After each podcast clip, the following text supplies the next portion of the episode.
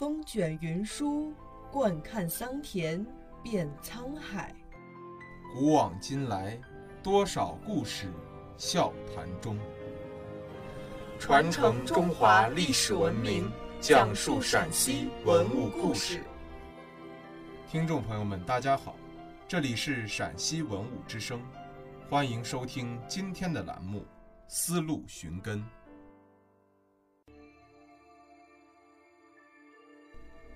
唐玄宗开元年间，王昌龄、高适、王之涣三位诗人名声都很大，又都落魄不遇。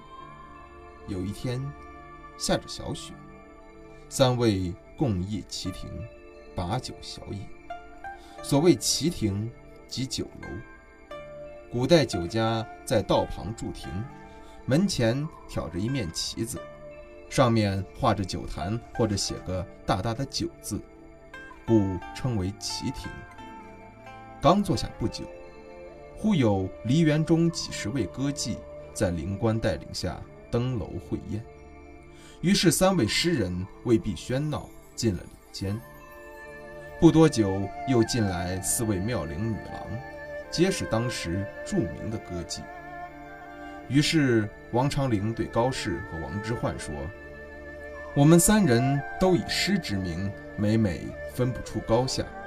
现在我们在此偷听诸歌妓歌唱，谁的诗入乐被歌最多，谁就为最优。果然，不一会儿就有一位歌妓唱道：“寒雨连江夜入吴，平民送客楚山孤。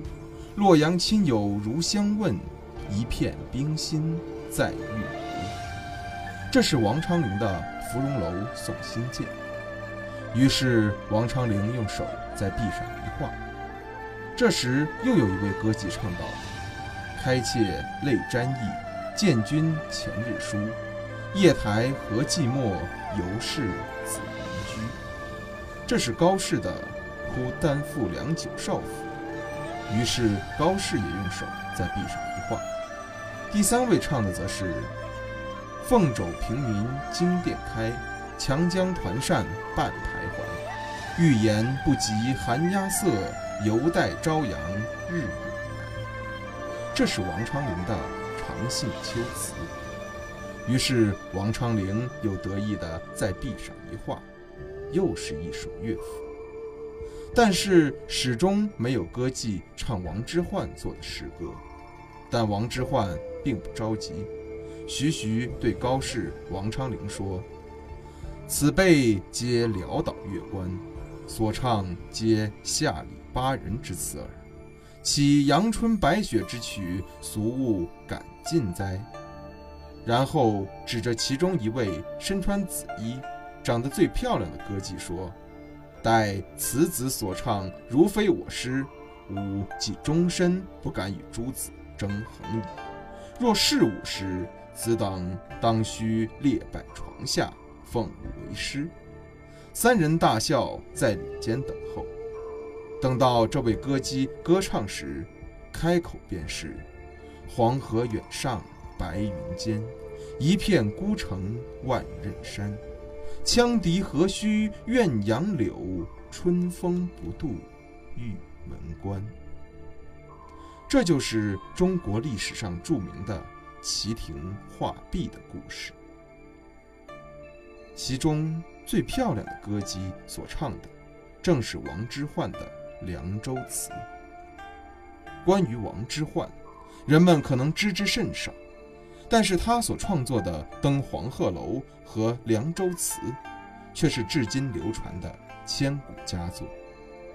其中，《凉州词》不仅成就了王之涣在大唐诗坛上无可替代的地位，也揭开了一片孤城古凉州的神秘面纱。许多人正是通过吟诵这首千古绝唱，才知道了一千多年前这个位于古丝路上的城市。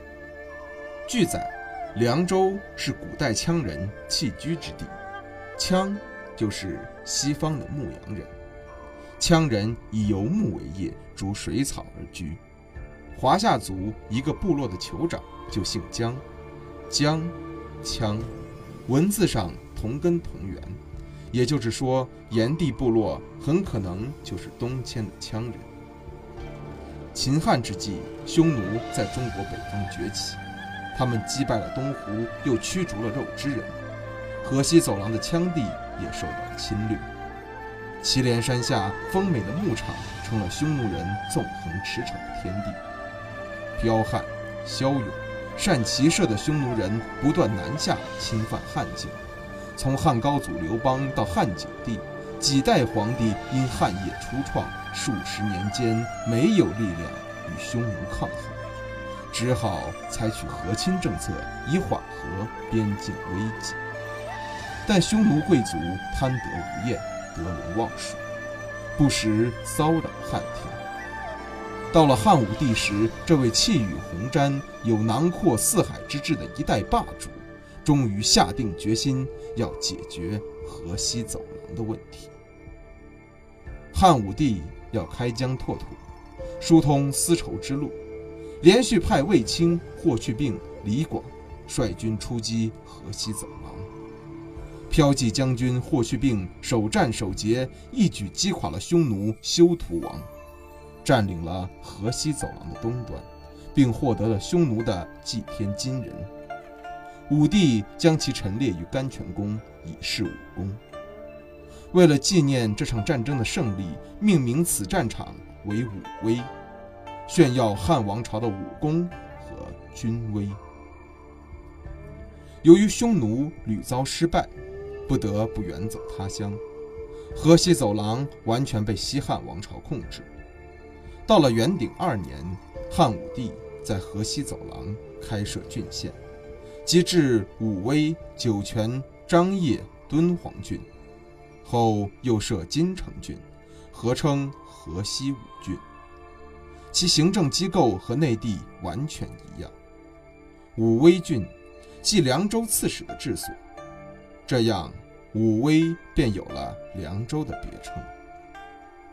一片孤城的凉州是大唐时代知名度仅次于长安的城市，因地处丝绸之路的交通要道，受益于东西商贸文化的交流往来，而成为这条千年古路上的一颗明珠。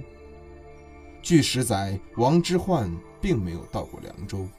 他的千古绝句“羌笛何须怨杨柳，春风不度玉门关”，其实是对异域的想象。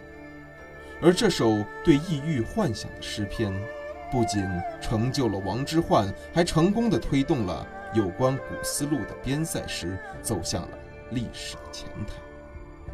在王之涣对异域想象的召唤下，一批批大唐的诗人先后踏上了古丝绸之路。寻找着他们想象中的那个异域世界。